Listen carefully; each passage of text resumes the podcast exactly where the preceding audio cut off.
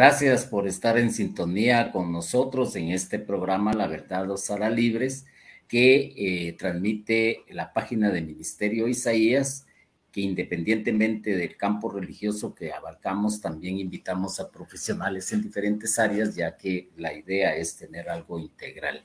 Me acompaña en esta noche pues el doctor Eric Cifuentes, quien es ginecólogo obstetra, es su especialidad y con más de 25 años de experiencia pero él es el que va a platicar en esta noche acerca de las enfermedades benignas del útero y cualquier pregunta que tengan, no duden en colocarla, que nosotros se la vamos a trasladar inmediatamente al doctor para que la pueda responder. Bienvenido. Se quedó sin señal un poquito, vamos a esperar a que se restablezca. Vamos a mandarle ahí un mensaje. Mientras tanto, pues... Eh, Esperemos que este programa, que esta presentación del doctor Cifuentes sea para ustedes de mucha bendición y, también tomemos en cuenta algo.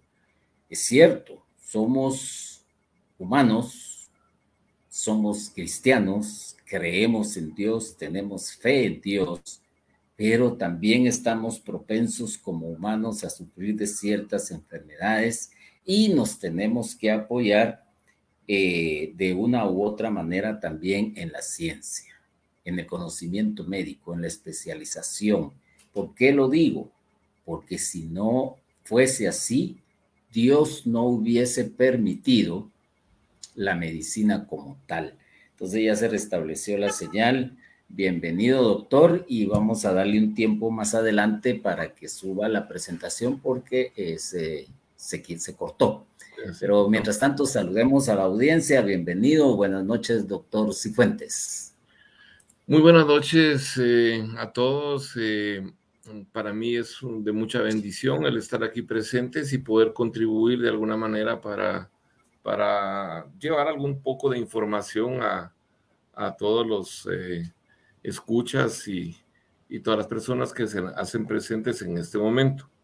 Eh, siempre es muy importante de alguna manera el poder, eh, vamos a ver, un segundito, el poder dar a conocer eh, las cosas que son importantes para, perdón, es que estamos aquí tratando de recuperar la presentación. La presentación, no sé por qué se nos cortó el, el la señal la señal, ¿verdad? Ahorita ya está subiendo. Bueno, vamos a, tratar un tema eh, que generalmente lo estamos tratando de, tener a, la mano porque es algo que es bastante común y muy frecuente en la, en la consulta diaria, que son las enfermedades benignas del el útero, ¿ya? Eh, básicamente nosotros tenemos... Eh, como en frecuencia muy alta, eh, que las mujeres llegan presentando problemas asociados a dolor, a sangrado, eh, o que en algún momento les han dado la indicación de que tienen eh, algunos tumores, algunas pequeñas circunstancias que hacen que en determinado momento tengan manifestaciones como de sangrados abundantes, o problemas de dolor pélvico crónico constante. Muchas veces esto de alguna manera nos, eh, nos va dando de, en alguna forma las, los diversos problemas que las mujeres pueden presentar en su momento. De, de esta manera vamos a, a, tratar la manera de establecer algunos parámetros que son importantes que se conozcan, ¿verdad? El útero es un órgano muscular que se encuentra dentro de la cavidad pélvica. Es decir, esto eh, solamente podemos ver una parte, en este caso solo esta parte aquí, que es la que se denomina el cuello uterino, que es la que da hacia, la, hacia el interior de la vagina. El resto se encuentra dentro de la cavidad abdomino pélvica y no puede verse a simple vista. Entonces, podemos nosotros encontrar algunas, algunas parte de la estructura, una estructura totalmente muscular, es un músculo particular, y dentro de la cavidad, o sea, en esta parte de acá, crece un tejido que se llama endometrio y que es el que se va a estar renovando mes a mes eh, y que las mujeres pueden ver eh, cómo se cambia a través de las menstruaciones. La forma que tiene el útero generalmente se parece a una pera. Su distribución muscular tiene como, como esas formas elípticas un tanto desordenadas. Unas van horizontales, otras van oblicuas, otras van perpendiculares. Y podemos ver que en esa misma forma van eh, distribuidos los vasos sanguíneos, van los, todo lo que tienen que ver nervios y los ligamentos que mantienen fijos en su lugar al útero. La forma en que, la forma en que nosotros, eh, los, los, médicos, eh, evaluamos o tratamos de establecer la examinación de las mujeres en función del útero es a través de hacer lo que se denomina un tacto bimanual. Es decir, utilizando una mano que va en la parte superior de la pelvis, en la parte externa, y otra es introduciendo dos dedos que van buscando el cuello uterino para poder ver la posición en que se encuentra el útero, su tamaño y tratar la manera de tocar la parte frontal y la parte posterior en búsqueda de abultamientos o algunas circunstancias que sean no normales.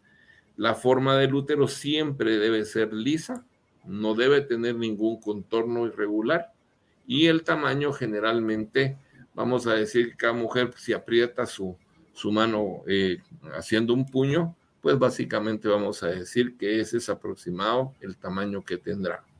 Eso depende también de las veces que ha, que ha estado embarazada. Dentro de las patologías más frecuentes que nosotros vemos son los leiomiomas, miomas o fibromas, que se le llama también. Eh, en cuanto al aparecimiento de las enfermedades, en el caso de las mujeres, es el 70% de, los, de, las mujeres, perdón, es el 70% de los problemas que aparecen en el útero. Eh, luego están los pólipos, que básicamente son pequeñas carnosidades que crecen en el interior de la cavidad uterina. Más o menos tienen una frecuencia o una incidencia entre un 20 a 30%.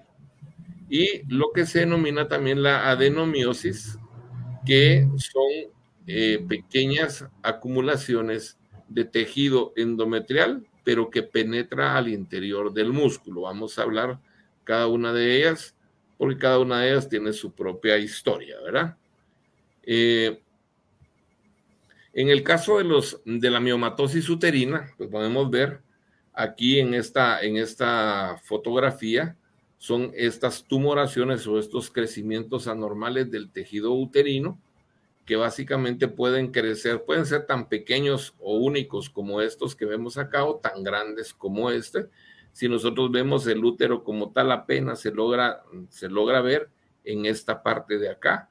Si vemos esto de aquí es un tumor, esto es tumor, o sea, esto es una forma, vamos a decir, exagerada de la, de la enfermedad propiamente dicha. Esta, pues básicamente vamos a decir que de las enfermedades del útero es la más frecuente y que generalmente está asociada con algunas molestias importantes, ¿verdad? Eh, generalmente tiene desde un 5 hasta 65% de, de prevalencia o de aparecimiento en las mujeres. Eh, básicamente vamos a decir que no tiene, no, no tiene mayor importancia si la mujer es soltera, es casada, ha tenido un hijo o ha tenido seis. En realidad no tiene mucha importancia eso. Y generalmente las mujeres siempre presentan la duda de, doctor, ¿por qué razón me pasa esto? Muchas veces este tipo de circunstancia tiene un altísimo, un altísimo eh, porcentaje de aparecimiento de naturaleza genética. Esto puede ser heredado a través del tiempo. Podemos encontrar familias donde la abuela fue operada por miomas, la mamá es operada por miomas, entre uno y dos mujeres de la familia pueden estar también presentando este mismo problema. Y como vuelvo a repetir, no es una enfermedad exclusiva de mujeres que hayan tenido hijos, ¿verdad?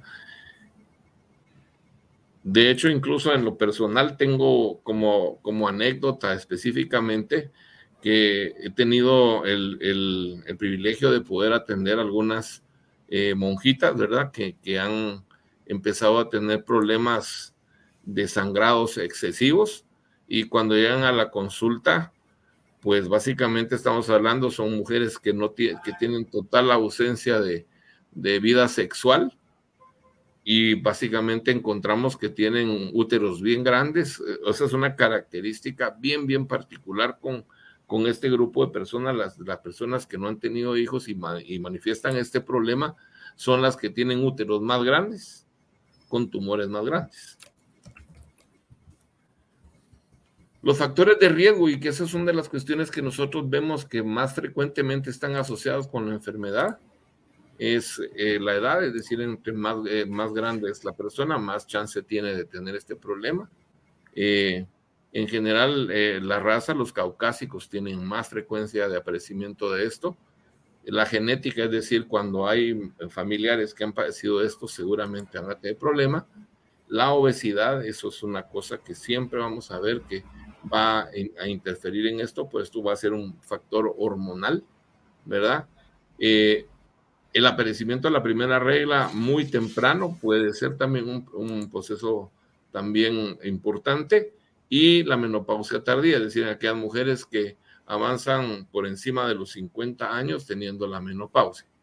Y esto básicamente es por la exposición a, los, a, a, las hormonas propias, que son las que van a generar los trastornos de crecimiento anormal de la musculatura uterina. Factores que protegen. sí. Una consulta. Sí. Dentro de los tres primeras que mencionó, hay una que tiene un alto porcentaje, un 70%, creo que fue el que se mencionó. Sí. Y eh, la pregunta es, ¿influye la edad? ¿Influye el tipo de alimentación? ¿O qué otros factores, independientemente del genético, como usted menciona, eh, pueden causar esto? Particularmente lo que, lo que más conocemos nosotros es, por ejemplo, el sobrepeso. Eso es, una, una, es un factor primordial presente en, en esto. Entonces, la mujer debe cuidar su peso, debe cuidar su alimentación, tiene que tener una alimentación que no esté tan basada en, en carbohidratos y en, y en, grasas no saturadas. Y eso creo yo que es lo que hace en términos generales lo más importante. Es más, aquí nosotros mencionamos lo que corresponde a los factores protectores. Tener embarazos es, es una de las condiciones que, que favorece a, disminuir la prevalencia de la enfermedad. Una dieta balanceada y cuando se utilizan anticonceptivos hormonales, porque estos básicamente lo que van a hacer es que van a evitar crecimientos anormales de, de los tejidos uterinos, ¿verdad? Aquí podemos ver básicamente cómo es que se ven cuando se quita el útero y se manda con el patólogo, cómo se ven en su interior los tumores que se quitan, son tumores de naturaleza benigna, ¿verdad? Entonces pueden tener diferentes eh, características, unos son sólidos, otros son mixtos, podemos ver ahí que pareciera como que tuvieran grasa y un tejido duro, ¿verdad? Entonces, eh, recuérdense que este tipo de, de crecimientos son crecimientos total y absolutamente benignos, ¿verdad? En, este caso, la presentación clínica, vamos a decir que el 30 a 40% de las mujeres que presentan miomas y que son miomas pequeños, generalmente no presentan mayor cantidad de síntomas. Muchas veces solamente son detectados cuando se realizan exámenes bimanuales o, por ejemplo, que deciden hacerse un ultrasonido y en el ultrasonido se les detecta.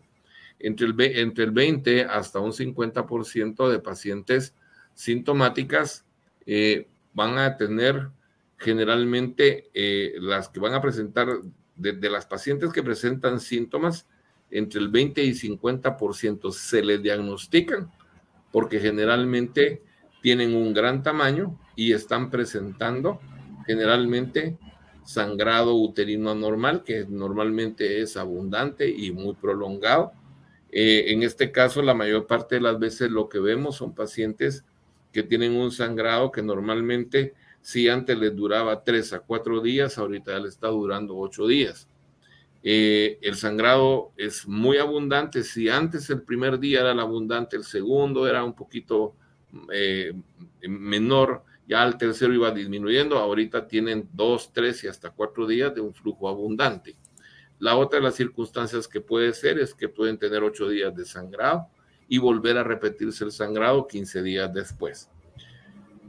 Entre el 20 al 34% de pacientes presenta dolor pélvico asociado, puede ser asociado a, la, menstruación o puede tener también el dolor pélvico sin presentación de, de, la menstruación. La sensación de presión pélvica en la zona, o sea, de, sienten presión en la parte baja, eso es frecuente, son de los, signos, de los signos más, más importantes. El estreñimiento también, ah, recordemos que las mujeres son estreñidas de por sí, pero eh, si notan que el estreñimiento se va agudizando, pues obviamente ahí estamos. Y la otra de las cuestiones es que eh, muchas mujeres que en determinado momento, por ejemplo, eh, han intentado embarazarse y no pueden, o mujeres que ya han tenido un embarazo, pero posteriormente encuentran dificultad para embarazarte, probablemente tenga un problema de, este, de esta naturaleza. En cuanto a en cuanto a, las formas de presentación, pues obviamente vamos a tener una alteración en la contracción uterina y por eso es que las mujeres presentan también dolor durante la menstruación y pues obviamente vamos a tener diversos cambios que se dan en la fisiopatología o en la presentación del sangrado. Ya, entonces la forma de hacer diagnóstico pues básicamente es interrogar al paciente, preguntarle síntomas, preguntarle cómo está su sangrado, si está siendo irregular, si está puntual, el volumen, cuántas toallas sanitarias están gastando por, por día. Luego lo más importante, porque eso no sustituye, no es, perdón, no es sustituido por ningún otro estudio, se debe hacer un examen ginecológico. Muchas veces y ahorita más que, más que antes lo estamos viendo, que muchas mujeres cuando llegan al consultorio y uno les dice que las va a evaluar, eh, le hacen a uno una cara así como de extrañeza, pero, pero como, ¿por qué? Entonces yo siempre les digo, es como que usted vaya donde el dentista y el dentista le diga, abra la boca y usted venga y diga, ¿por qué? ¿Verdad? Entonces, eh, el examen físico no es sustituido por ningún otro tipo de examen. Eh, las personas pretenden que la evaluación médica sea obviada y cambiada por mandar a hacer un ultrasonido. El examen físico, la visualización, el interrogatorio, el escuchar al paciente, eso es lo principal para hacer un diagnóstico. Ya, médico que no les examina, señoras, salgan corriendo. No les van a hacer un buen diagnóstico. Si a ustedes no les colocan un espéculo para poder ver las características de su cuello uterino, no están haciendo nada bueno con ustedes. Tienen que tocarlas, tienen que palparle su abdomen. Eh, es increíble la cantidad de casos que estamos viendo ahora de personas que uno les pregunta, eh, cuando la examinaron, es, no, es que no me examinaron. ¿Ya? Entonces eso es imposible. Entonces, ¿a qué van? ¿A qué o sea, es como, ¿por qué están yendo a pagar a un lugar en donde no les dan el servicio más importante que es la evaluación médica? Ya después de una evaluación médica, el médico puede tener una idea del tamaño, la forma, si es doloroso, si, si tiene algún tipo de trastorno, entonces ya uno puede recurrir a los auxiliares del diagnóstico. Ahí entonces podemos ver que utilizamos, por ejemplo, un ultrasonido endovaginal que nos va a poder ver cuál es la forma. Miren, ese, es otro, ese es otro pequeño detalle. No quieren o no quisieran que se les hiciera un ultrasonido endovaginal, sino lo quieren el que es por encima. Entonces, muchas veces hay pacientes que tienen sobrepeso, que tienen mucha grasita en su pancita, entonces esa grasa disminuye la posibilidad de ver adecuadamente la cavidad eh, pélvica. La mejor manera de hacerlo es a través de un transductor endovaginal, porque este está total y absolutamente cerca del útero y puede ver las diferentes formas eh, que tiene en los, los diferentes tumores. Aquí podemos ver Doctor, en relación a lo que está exponiendo, eh, por ejemplo, como ahora se, se habla de una cultura menos invasiva en relación a lo que son este tipo de exámenes, incluso creo que para un examen prostático, que es afectación del hombre, ya no utilizan, pues llamémosle ese método invasivo, pero eh, mi pregunta es, ¿qué tan certero es un método eh, le voy a utilizar la palabra, aunque ustedes no sé cuál le dan como profesionales, eh, palpación, palpación es la palabra, y con un método ya propiamente eh, robotizado. ¿Cuál es el, la efectividad en relación a un posible diagnóstico más certero? sí, lo que pasa es que el examen clínico no puede ser sustituido por un examen digamos, de ultrasonido o otro. ¿Por qué? Porque también hay errores técnicos, ¿verdad? Entonces, eh, yo tengo, por ejemplo, hay casos en donde, por ejemplo, vienen, eh, por eso voy también a la parte de hay que examinar. Por ejemplo, tengo un caso así muy rapidito, se lo cuento, de a una persona que le llega, llega con, con X médico y, le dice que tiene dolor pélvico, lo que hacen es que le dan un medicamento para el dolor y le indican que tiene que hacerse un examen de ultrasonido. Eh, esta persona viene y dice, el, no me gustó eh, que el doctor o la, doctora no me examinara. Le hicieron su examen de ultrasonido y entonces ella con, eh, va al, mismo lugar, pero pide que por favor le, den otro médico porque no le gustó la persona que no le examinara. ¿sí? la otra persona que vio le dijo, mire, tiene dolor, ok, perfecto, mm, eh, va hacia, hacia chequear dónde está el, examen que le habían hecho y el examen está normal, ¿sí?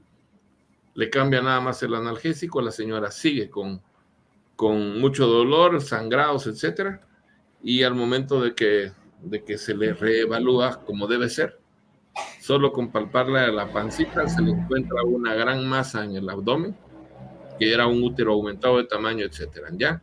obviamente se le hace su ultrasonido, etcétera. Entonces, el examen físico no debe ser de ninguna manera sustituido. Eh, las razones son diversas, ¿verdad? Porque hay que uno ver localización, el tamaño, si se moviliza, no se moviliza. Y entonces ya posteriormente a esto, para poder, porque eso sí también debe ser una cosa que es muy importante, es documentar, documentar claramente lo que uno le dice al paciente. Si uno le dice al paciente, el útero está aumentado de tamaño, tiene tumores, entonces uno puede ver, aquí por ejemplo se puede ver ultrasonido, todo esto es el útero, sigámoslo aquí la cuestión esta, y aquí se observa una masa que está dentro de la cavidad. Miramos este acá, aquí se observa la cavidad interna y aquí se observa la masa gigante esto ya es una resonancia magnética. En la resonancia magnética se puede ver un crecimiento exagerado del útero, que es un ocupativo, es decir, la persona se mira como que estuviera embarazada si se da cuenta. Y tiene el útero múltiples tumores, ¿ve? Ahora, este es, es una vista laparoscópica, eso sí es meter una camarita dentro a través del ombligo y ahí se puede observar un tumor que tiene el, el útero, ¿verdad? Entonces, formas de hacerlo hay.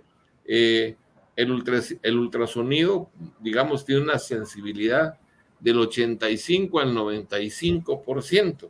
Es decir, la confiabilidad que se le da a un estudio bien realizado por una persona experta en el tema, pues tiene una sensibilidad hasta el 95%, es decir, es muy confiable, ¿verdad? El doctor, dentro de la experiencia que usted tiene con sus pacientes, eh, me imagino que en la plática, en lo que usted va tratando de, hacer un cuadro para conocer más a la persona, ¿qué es el factor que impide que la persona busque realmente la raíz o la causa del problema y únicamente se conforme, por así decirlo, con algún analgésico o con un antiinflamatorio en lugar de, de avanzar un poco más? ¿Cuál es el, las personas son negligentes. Las personas Negligencia, esa es la palabra. las personas son negligentes para consigo mismos, ¿verdad? Ahora, solo veamos algo que es así, da un poco de risa, ¿ya? Eh, las mujeres que son las que más consultan, es decir, de 10, tenemos 10 hombres, 10 mujeres, ¿sí? De esas 10 mujeres, ¿ya? Que tenemos, ¿ya? Eh, por ejemplo, 8 consultan, ¿sí? Pero de esos 10 hombres, solo uno consulta. Entonces, cuando le, cuando le hablo de negligencia en función de, de la persona para poderse buscar su salud, eh, tiene que pasar mucho tiempo. Mire, por ejemplo, se lo, se lo, le, pongo una, una circunstancia, vamos a ver un poquitito del tema, ¿sí? En nuestro medio todavía vemos que uno de los cánceres más frecuentes en las mujeres, el cáncer cérvico-uterino, el cáncer del cuello de la matriz, ¿sí? Tenemos un alto porcentaje de, aparición de este problema. Y el cáncer del cuello uterino es de los cánceres mejor prevenidos, porque lo puede usted encontrar en una fase premaligna, que ni siquiera hay necesidad de operar ni nada, solo tiene un tratamiento local que se le puede dar. El problema más grande que tenemos es que la gente no se hace el Papa Nicolau. Un examen rápido, no es un examen caro, incluso gratuito si se lo hace en un centro de salud o en un puesto de salud, pero la persona tiene que llegar. Pero como todavía tenemos o manejamos conceptos de machismo, vergüenza, exceso de pudor, eh, el que eh, el, que si no es una mujer la que me mira, eh, no quiero que vayas o, o sea, perdóneme, pero es, es una vergüenza que hoy por hoy tengamos mujeres muriendo por un cáncer que es absoluta y totalmente prevenible. Es de los más prevenibles que hay. Es junto con el examen de la mama, o sea, del autoexamen de la mama, porque eso con hacérselo cada seis meses las personas pueden detectar si hay crecimientos o no, pero ni siquiera eso hacen. Entonces, a lo que voy es, hay dolor pélvico, se toman pastillitas. Mire, fíjese que tengo dolor al de la farmacia. Van y le dicen eso. Eh, ¿Cómo puede, usted, ¿Cómo puede usted explicar que una persona venga y le cuente que tiene 10 meses de estar sangrando por 15 días, 20 días, que solo descansa 10 días del sangrado y eso le ha pasado durante 10 meses o más? Y cuando llega con usted, llega con 8 de hemoglobina, con 7 de hemoglobina, que me mareo, fíjese, doctor, no sé ni por qué. Y le digo yo, pero mire, pues si se le está yendo la vida por la vagina, pues porque está sangrando de, de formas exageradas durante mucho tiempo. ¿Y qué pasó? ¿Por qué razón usted está viniendo tan 10 meses después? O sea, perdóneme, pero una vez tiene un trastorno que ya se sale de lo normal, vaya y consulte. Pero no, la gente pasa meses, de meses con molestias, dolores, y no, no hay manera que vayan. Y con los famosos ahorros mal entendidos, ¿verdad? Es decir, voy a la farmacia y le voy a preguntar de la farmacia qué puedo tomar, ¿verdad? Y le digo, es un ahorro mal entendido, porque está ahí, no le va a poder decir qué tiene, porque muchas veces la gente no entiende, no entiende que el síntoma no es la enfermedad. La enfermedad, en términos generales, es una serie de manifestaciones. Es como que usted venga y le vaya a decir de la farmacia que qué le puede dar para la fiebre. El otro le va a dar un medicamento para bajar la fiebre. Pero ¿y la razón de la fiebre? ¿Ya? Es decir, por ejemplo, es como, fíjese que tengo ardor y dolor para orinar, ¿me puede dar algo? Le dan un sanirrenal, le dan una cosa por aquí, o los más atrevidos le dan un antibiótico. Nosotros los médicos lo que hacemos es que entendemos que la medicina es una ciencia y la ciencia se basa en investigación. Yo lo que hago es que le digo a mi paciente, vaya a hacerse un examen de orina y se hace un cultivo de la orina. Con el examen de la orina yo ya sé si va a tener un problema infeccioso y puedo empezar a darle un tratamiento mientras me sale el cultivo. El cultivo me sirve para saber, uno, con certeza que tiene una infección. Dos, el cultivo me va a indicar cuál es el medicamento que va a eliminar esa infección. Entonces la voy a hacer gastar menos. Mientras que si voy con, el de la farmacia para ver si me dice que me, da para, tal cosa, le van a dar algo que probablemente ni siquiera le va a ser de utilidad y solo le va a hacer que la enfermedad se vuelva más severa. Bien. Dentro de la, del aumento del tamaño del útero, ¿qué otros órganos se pueden ver afectados? Y claro, van a, van a confundir a, a una persona que no es especialista en relación a un posible diagnóstico, ¿verdad? Pero eh, la pregunta en sí es qué otros órganos se ven afectados. Eh, por ejemplo, no sé si la vejiga sea un órgano, pero, claro. pero ahí lo pregunto vamos, o algo más. Vamos, voy a decirles, si usted hace una fiesta en su casa y pone la música a todo volumen, ¿a quién le va a afectar? A sus vecinos, ¿verdad? Correcto. al que está al lado derecho, al que está al lado izquierdo y al que esté enfrente y seguramente le van a llegar a tocar la puerta para decirle me está molestando. Es exactamente lo mismo que sucede con esto. Eh, número uno, tiene el vecino de atrás, que es el recto, es lo que está atrás del útero. ¿Sí? Entonces, lo primero que va a ver, si hay un aumento del tamaño y este el tamaño del útero va a comprimir el recto, entonces lo que vamos a presentar es estreñimiento. ¿Ya? Eh, la otra es la vecina de enfrente, es la vejiga, porque la vejiga está inmediatamente pegada así al útero. Entonces vamos a empezar a tener sensación de compresión o sensación de pesadez en la zona baja. Y vamos a empezar a encontrar pacientes que están manifestando que tienen deseo de orinar constantemente, sin que eso sea una infección urinaria. ¿Ya? Adicionalmente, pues obviamente también cuando hay un proceso inflamatorio grande, también los ovarios pueden pegarse o adherirse a las paredes uterinas, ¿verdad? Básicamente a eso es. Ahora, hay otra cosa también, si el crecimiento es muy grande, también puede comprimir los vasos sanguíneos que van detrás del útero y generalmente las mujeres van a manifestar que sienten mucha pesadez en las piernas. Eso es un signo muy frecuente, que la mujer es que mire, fíjese, siento demasiada recargar las piernas. Es un, es un síntoma bien, bien frecuente. ¿Verdad? Entonces, aquí podemos ver, digamos, otras visiones de lo que corresponden a, a diferentes zonas diagnósticas, ¿verdad? Correcto. Y esas son las diferentes formas en que se pueden presentar los miomas. Miomas eh, sésiles se le llaman o pedunculados. Se le llaman así porque tienen una, un pedúnculo, ¿verdad? Es decir, una como ramita que los sostiene y están siempre conectados al útero a través de vasos sanguíneos. Los que son intramurales, que están metidos en el espesor del músculo, pueden ser variables, son de medianos, medianos o grandes elementos. El intracavitario o submucoso es el que está dentro de la cavidad uterina.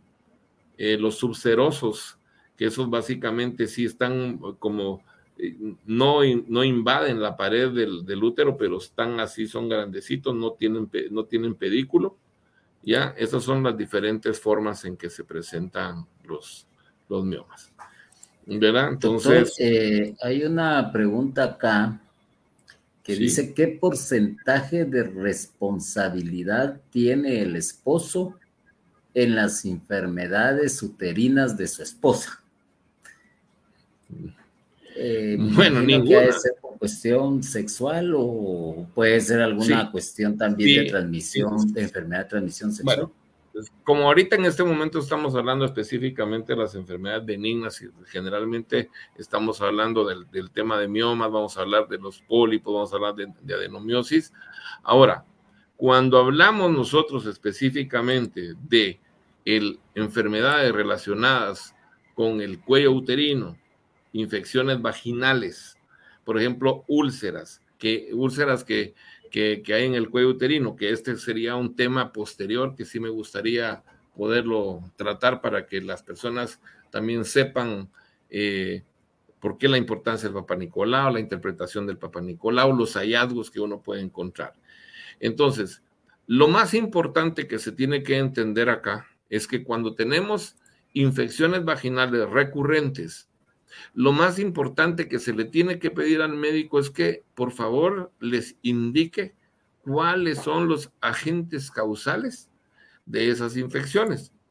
Vuelvo a repetir, la medicina es una ciencia y la ciencia exige investigación y demostración, ¿sí? Yo puedo decir, ah, tiene una infección vaginal, ¿sí? ¿De qué? Eh, muchas veces le cuesta al médico el poder venir y decirle a su paciente directamente es este microorganismo y cuando la mujer eh, se presenta el interés de decir, ¿y esto por qué, me, por qué me dio? Le cuesta muchísimo al médico decirle a su paciente, esta es una infección de transmisión sexual. ¿Verdad? Entonces, infecciones de transmisión sexual pueden ser simples infecciones vaginales, como garnerela, tricomoniasis. Eh, estas son clamidia, por ejemplo, son infecciones que se adquieren a través de la relación sexual. Y desgraciadamente vamos a decir que la mujer en su mayoría de las veces pues está tranquila en su casa y el que es inquieto puede ser el esposo. Pero, pero la idea es poderle decir a, la persona, hoy por hoy todavía hay gente cuando yo les vengo y les digo, mira, tenés el virus de papiloma humano presente, me preguntan todavía, mire doctor, ¿y eso de qué me dio? ¿Será porque como fui a la piscina, por ejemplo, todavía creen que por sentarse en piedra caliente van a tener una infección de esa naturaleza, ¿verdad? Entonces, uno es claro, eh, eh, a veces aún y que les dé malestar, que, que no quieran o, lo quieran negar, eso no es interesante. Yo no, normalmente le digo a la gente, a mí no me importa si lo cree, no lo cree, si se lo demuestro, porque eso es parte de lo que se tiene que, establecer, es que se debe demostrar la presencia, no solo decirlo.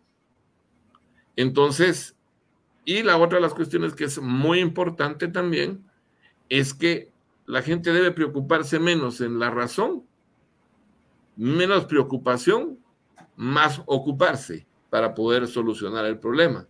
Entonces, dependiendo, para, responderle a la persona que estaba eh, preguntándola en función de responsabilidad realmente depende de eso. Por ejemplo, si nosotros vemos cáncer del cuello uterino, ya está demostrado que la presencia de unas cepas, hay no menos de cinco o seis diferentes cepas de virus de papiloma humano que son asociadas al cáncer cervicouterino.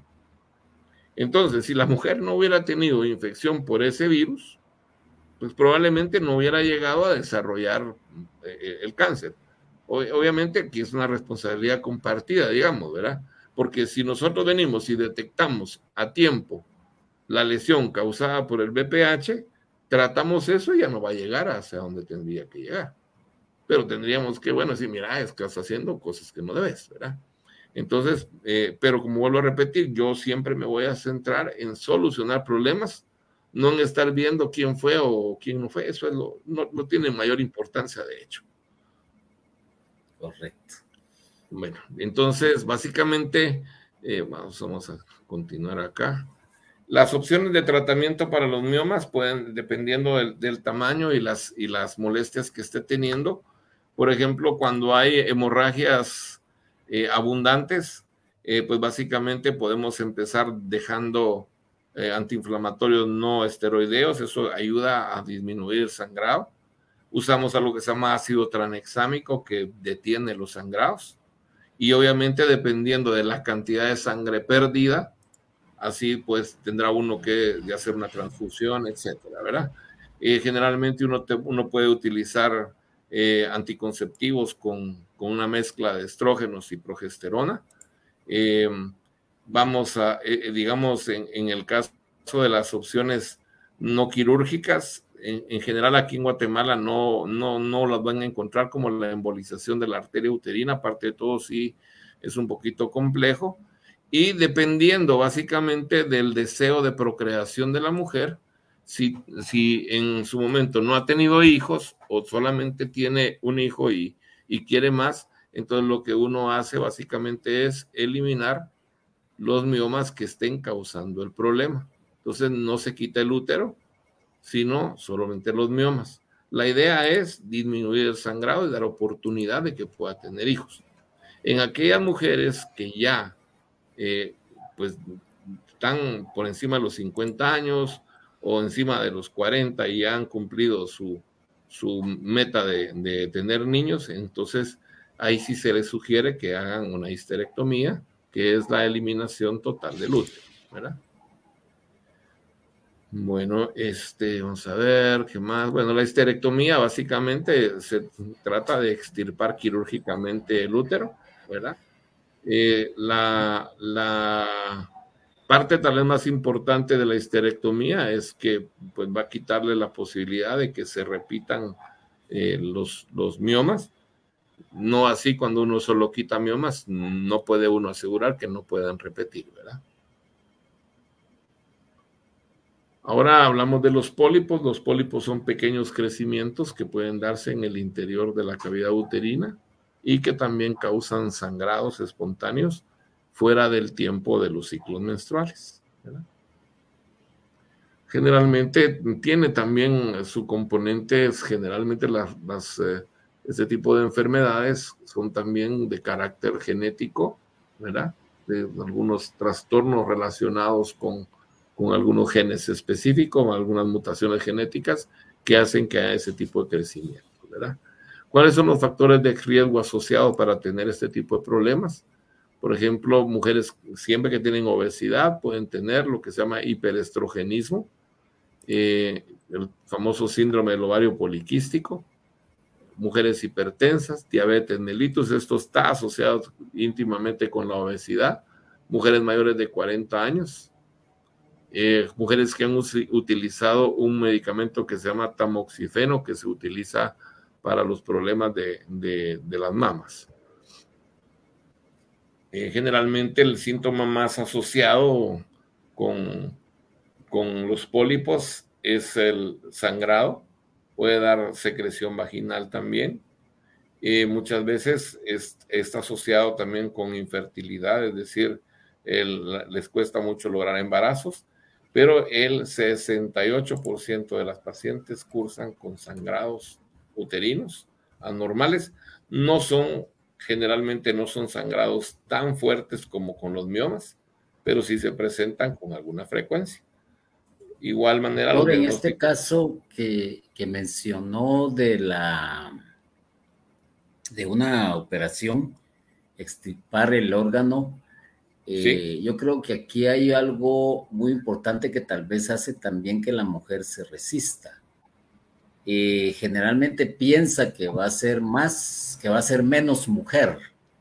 Y lamentablemente también en una cultura machista, pues eso como que pone a la mujer en un plano más que inferior, pues como después de la operación o qué se le puede aconsejar a la mujer para que se sienta que está plena siempre? Pues? Bueno, lo, más importante es la información, ¿verdad? Es decir, eh, nuestro problema aquí en Guatemala es que si somos 15 o 18 millones de habitantes, los 15 y 18 habitantes son médicos, ¿ya? Eh, todos son médicos, no importa, no importa a qué se dediquen, todos son médicos. Yo no conozco a nadie que no sea capaz de venir a decirle a alguien, haga esto, haga lo otro, tome aquello, tome lo, lo otro, no haga aquí, no haga allá. Nuestra cultura es tan pésima, pero tan pésima, que la gente es capaz de contradecir al médico en función. Por ejemplo, voy a poner un ejemplo así sencillo. Yo en mi consultorio trato tanto mujeres embarazadas como no embarazadas, ¿sí? Entonces, mis mujeres embarazadas tratamos la manera de manejarles, eh, por ejemplo, el aspecto de la alimentación. Tratamos de prevenir en aquellas mujeres que no tienen problemas de sobrepeso, que no lleguen a tener sobrepeso. En aquellas que tienen sobrepeso, tratamos de manejarles con dietas adecuadas para que en, el embarazo de sobrepeso no se vuelvan obesas. Y las mujeres que hagan con obesidad, hacerles conciencia de la importancia que tiene de que no, tengan, no tienen que ganar peso. ¿Ok? Se les da incluso su asesoría, se les da incluso una, un modelo de alimentación yo no le llamo dieta porque en términos generales es solo adecuar la cantidad de calorías que deben consumir, las que le dé, las que les toca consumir, ¿sí? Entonces viene y cuando en la casa le dicen, mira, eh, eh, te, quieres comer un tamalito, mi, mi, mi, reina, mi gordita, que no sé qué. Y ella viene y le dice, no, fíjate que el doctor me puso a dieta. Pero ¿cómo van a creer que ese doctor está loco, está tonto, está estúpido, está lo que sea? ¿Sí? Y ahorita tú tenés que comer por doble, ¿verdad? Es cuando más debes comer. ¿Ya? Y entonces, y estamos hablando de que eso se lo dice alguien que no tiene una profesión médica. Entonces, ¿qué es lo que hace la paciente? Ah, perfecto, me están diciendo lo que quiero oír. Yo lo que quiero es comer, ¿verdad? Entonces, eh, me lo y le hace más caso a la persona, eh, al familiar, al amigo, etcétera, que al propio médico. Así es. ¿Ya? Entonces, el punto más importante de esto es que dentro de nuestro concepto personal tenemos demasiadas creencias que no están basadas en ciencia. Entonces, nosotros cuando planteamos a una mujer cualquier tipo de tratamiento, lo primero que hacemos es que le informamos. Le damos el concepto de por qué lo vamos a hacer, cuáles son los beneficios y cuáles son los posibles riesgos. ¿Sí? Entonces, sí yo entiendo, pero clarito, porque quien no se vaya a quitar la matriz, porque entonces ya no es mujer. Como que si un órgano hiciera, ya, o sea, por ejemplo, yo, aunque me quiten mis órganos reproductivos, no dejo de ser hombre, punto. ¿Ya? Si, si mis órganos están enfermos, perdóneme, yo no me voy a morir por, solo porque ay, es que voy a dejar de ser hombre. Eso no es así, ¿ya? Es una cultura que está basada en la ignorancia y en el machismo. Porque en términos generales la gente viene y le dice, no, es que en la sexualidad no va a sentir lo mismo. Y no entienden que se está quitando el útero, no se está quitando la vagina. No hay ningún tipo de trastorno relacionado con cambios ni en el deseo sexual, ni en el disfrute sexual. Es exactamente lo mismo. Ahora, creo que le mejoraríamos su vida sexual absolutamente, porque el estar teniendo sangrados durante 15 o 20 días, ¿dónde está la ventaja sexual ahí? Es más, no está teniendo sexo. Eso estoy 100% seguro. Dos, si tiene dolor durante la relación sexual, ¿usted cree que va a tener deseo de tener relación sexual? Está por la basura ese tipo de, de circunstancia. Cuando nosotros venimos y mejoramos la condición, realmente lo que le damos a la mujer es una mejora sustancial en su calidad de vida en general. En general. A la otra cosa que dicen, no, es que se va a volver más vieja, etcétera, porque están entendiendo mal.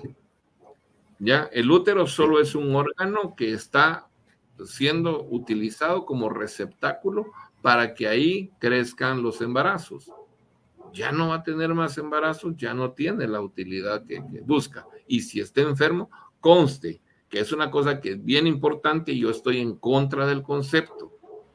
Muchos médicos tratan la manera de sembrar en las mujeres un concepto que no está bien planteado. Y es el hecho que le dicen a la mujer, usted debería quitarse su matriz porque la matriz solo sirve para tener hijos y para tener cáncer. No es cierto. No es cierto. O sea, si ella se cuida, si ella se hace su vigilancia, no va a tener cáncer. ¿Ya? Entonces, el útero se quita si está enfermo. Siempre hay que estar sopesando en este tipo de circunstancias los riesgos y los beneficios. O sea, yo para operar a un paciente le tengo que eh, decir a ella cuál es el beneficio que va a tener si está todo bien, o sea, ¿cuál será el beneficio que voy a tener o voy a darle a ella operándola? O sea, voy a someter a una persona a una cirugía que es un riesgo cuando que no le voy a regalar ningún beneficio. O sea, si la paciente tiene dolor, hemorragia, sangrados, tiene tumores, etcétera, cuando la opere voy a tomar el riesgo, pero el riesgo va a valer la pena porque le voy a dar un beneficio de mejorarle su calidad de vida. Es ahí donde está el, punto. Y cuando la persona llega con esto, obviamente uno quiere que esté acompañada del esposo para que le, y uno darle la opción y la oportunidad de que planteen todas las dudas existenciales que tengan. Dice uno, mire, pregúnteme hasta lo que le parezca tonto, ¿sí? Porque ninguna pregunta es tonta. Siempre y cuando se resolvamos una duda y me dé tranquilidad, va a ser importante cualquier cosa que me pregunten. Lo más importante que tiene que tener eh, eh, las personas es que deben cuidar su salud. Y con quitarse el útero, realmente, si está enfermo, es la mejor elección que pueden hacer para su vida. Me va a mejorarle la vida del cielo a la tierra, ¿sí? Sin tener ningún tipo de consecuencia, ¿verdad? bueno, entonces. que continúe, eh, vamos a ver, su clínica se llama Clínica Materna Mujer. Ahí está en pantalla, a usted le puede interesar, si no es hoy, pues mañana o quizás, no sé. Eh, ahí está el doctor para poderle atender con la amabilidad del caso y con la certeza, como ustedes lo están escuchando hablar acá, de que le va a decir desde el punto de vista científico lo que eh, el procedimiento que hay que realizar. En la clínica materna mujer la localiza en edificio Zona Médica, séptima avenida, décima calle, zona 9, Ciudad Guatemala, en el quinto nivel y la oficina 527. Y ahí está el teléfono, puede tomar nota, eh, 5306-2599 y en un horario de 7 de la mañana a 5 de la tarde. O sea, no hay excusa, pues. Eh, doctor, si se puede, eh, ¿con cuánto de anticipación una consulta y cuánto es el costo de la misma? Vea, nosotros trabajamos solo con cita previa. Nosotros no nos gusta que la gente llegue a ver a qué horas y, o sea, así como, como se solía hacer antes, conforme van llegando, ¿verdad? Es decir, eh, puede ser que llegue a las 9 de la mañana, pero ya haya gente sentada. Nosotros no nos gusta, nosotros nos gusta respetar el tiempo de la gente.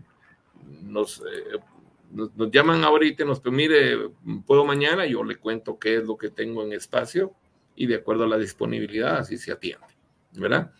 Eh, estamos a la orden. Una cosa muy importante, eh, mi especialidad es de ginecología y obstetricia. La ginecología es la que se dedica al estudio y tratamiento de las enfermedades de la mujer sin embarazo. Y la obstetricia es la especialidad que se dedica al cuidado y manejo y resolución de las mujeres embarazadas. Entonces a eso nos dedicamos, a todo lo que tiene que ver con la mujer. ¿verdad? ¿Y la consulta, el valor? El costo de la primera consulta es de 300 quetzales y las reconsultas son de 200 quetzales. Perfecto. y hacemos decir procesos.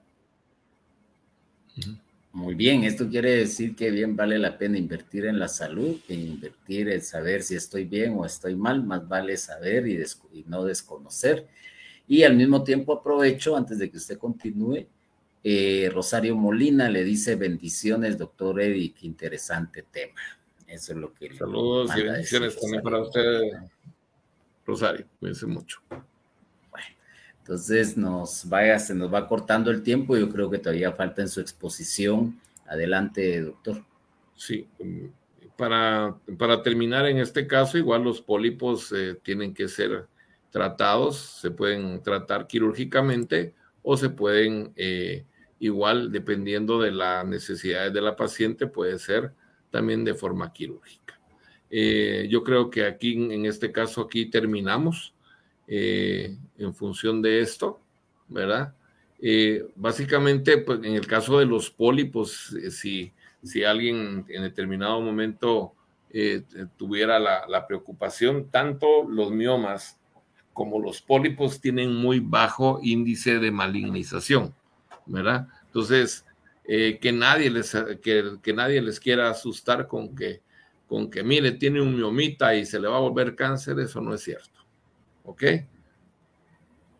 Entonces, ahí estamos. Yo, para, en relación a los pólipos, eh, parece ser que es un problema muy frecuente en, eh, no solo en en mujeres de avanzada edad, sino que parece ser que ha aumentado en las mujeres jóvenes. eh, una causa posible de esto, independientemente infecciones, de Sí, son infecciones, infecciones, recurrentes, así es. Las infecciones de, las de eh, las infecciones que se dan en esta zona, en la zona del cuello uterino, generalmente van a causar de alguna manera un proceso inflamatorio que, genera la aparición de este tipo de, lesiones, que de estos pólipos que se mira. Esto sería como el cuello uterino, lo que uno mira a través de, colocar un espéculo. Eh, esto, digamos, esto que estamos viendo aquí es la vagina, esto sería el cuello uterino, y en saliendo del orificio uno puede ver una carnosidad. Generalmente, eh, la, mayoría de las veces, la causa de, consulta, la mayoría de las veces, es el sangrado eh, cuando tienen relaciones sexuales, ¿verdad? Entonces, por eso es que, la mayoría consulta. Eh, tenía un tema que, que, este básicamente tiene que ver con que el tejido que la mujer sangra, o sea, la mujer se desprende de la cavidad y, tiene la menstruación, este es el endometrio. El endometrio invade las, las capas de los músculos uterinos y esto está más asociado con dolor pélvico que otra cosa. Entonces, muchas veces no se detecta, o, como por ejemplo decir, son miomas ni nada de eso, sino que la paciente tiene generalmente mucho dolor pélvico constante ¿verdad? Eh, de hecho, incluso cuando se hacen las histerectomías, es, la enfermedad está presente casi en el 65% de las veces, tanto en su prevalencia tal vez no es tan alta porque solamente se da en 1% de las mujeres, ¿verdad? Y, generalmente se presenta entre la cuarta y quinta década de la vida, ¿verdad? Em, aquí vemos aquí los factores de riesgo, pues el tener muchos niños, eh, eh, las cirugías previas, eh, miomectomías, degraditos, eso puede en determinado momento causar eso, ¿verdad? Nos dan sangrados, mucho dolor menstrual y aumentos en el tamaño del útero por inflamación, porque obviamente tenemos un tejido que sangra, ¿ya? Porque es un tejido que se parece al que la mujer menstrua y cada vez que la mujer menstrua también ese tejido sangra. Por eso hay muchísimo, muchísimo dolor, ¿verdad? Entonces, pues básicamente por ahí estamos. El diagnóstico también es por ultrasonido, ¿verdad? Entonces ahí podemos ver las, las diferentes presentaciones del, del, tejido ectópico, se le llama, o fuera del lugar, ¿verdad? Ya, entonces, pues básicamente, eh, tal vez como para concluir, eh, tal vez la parte más importante es que toda mujer que tiene molestias de dolor pélvico, sangrados irregulares, debería hacer la consulta con el ginecólogo de su confianza eh, lo antes posible, eh, que se le haga su, examen general, que le manden a hacer sus estudios auxiliares de diagnóstico como ultrasonido y tomar la mejor de las decisiones si se encuentra el, el problema, todo acorde a su edad, al número de hijos que tiene y a los riesgos asociados con tener la enfermedad. Por último, pero no menos importante, a todas las mujeres se les insiste y se les exhorta a que no dejen de hacerse su examen de Papa Nicolau, que eso es un examen que salva vidas. El Señor les bendiga y, estamos nosotros a la orden. Doctor, muchísimas gracias. Eh, Rosario Molina dice, puedo garantizar que el doctor es exactamente eh, médico, coloco acá, pues imagino que hay algunos que también suplantan y se los recomiendo. Así que hay una recomendación pública acerca de su persona. Yo creo que 25 años de experiencia, pues vale la pena y un poco hay que vencer un poquitín. ah, vaya, más. hay que vencer un poquitín, eh, eh, tal vez eh, ciertos tabús, ciertos mitos y, y a cualquier síntoma, por muy leve que sea, pues más vale estar seguro de que no es algo que se va a convertir más adelante en mortal y, y, que puede detenerse a tiempo, como usted bien lo dijo también en cuestión de cáncer. Quizás en otra plática, si se pudiera, pues platicamos de los famosos quistes que también parece que están en auge. muchas gracias. Son frecuentes, pues, en, esto, en este tiempo en donde la sociedad está consumiendo casi en su mayor porcentaje chatarra, digamos, ¿verdad? Eh, encontramos que esto sí se ha vuelto bien frecuente. Ya es parte de, del estado de la mujer, podríamos decir, porque he conocido un sinfín de personas, incluso familiares y amigos, amigas en este caso, que están padeciendo de, ello. No sé si porque ahora hay más conocimiento o porque antes se, escondía, no sé, pero yo creo que ha aumentado aumentado. Fíjese que eh, yo, yo, yo, diría que hay una cosa que es muy importante, hay que tener mucho cuidado, ¿verdad? Porque ahorita cualquier persona la quieren etiquetar como síndrome de ovario poliquístico y no es así. Pero sí hay que aclarar que esta es una, esta es una época en donde desafortunadamente eh, vemos cada vez más obesidad y la obesidad es desafortunadamente un factor de riesgo muy presente y predominante en la formación de estos quistes. Por eso en pacientes que no tienen obesidad sí hay que tener mucho cuidado cuando le dicen que tienen el síndrome ovario poliquístico, porque muchas veces estamos viendo que es un diagnóstico que no está bien hecho, ¿verdad? Correcto, bueno, eh, una vez le decimos a los que vieron y van a ver este programa y también lo van a escuchar en los diferentes podcasts que tenemos, eh, que si usted lo escuchó y usted lo vio, es porque el Señor así lo permitió. Y es para que también sepa que el Señor quiere que usted cuide su salud. Recuérdese que el cuerpo es el templo del Espíritu y que es mejor que cuidarlo de la mejor manera. Vuelvo a repetir, la ciencia existe porque Dios lo ha permitido y hay aquí un ejemplo y pues esperamos, doctor, que lo podamos tener en otra próxima oportunidad rápido Vamos a organizar un evento, voy a estar en contacto con usted hoy. Cuando ustedes así lo deseen, yo estoy para servirles. Bendiciones a todos los que nos están viendo.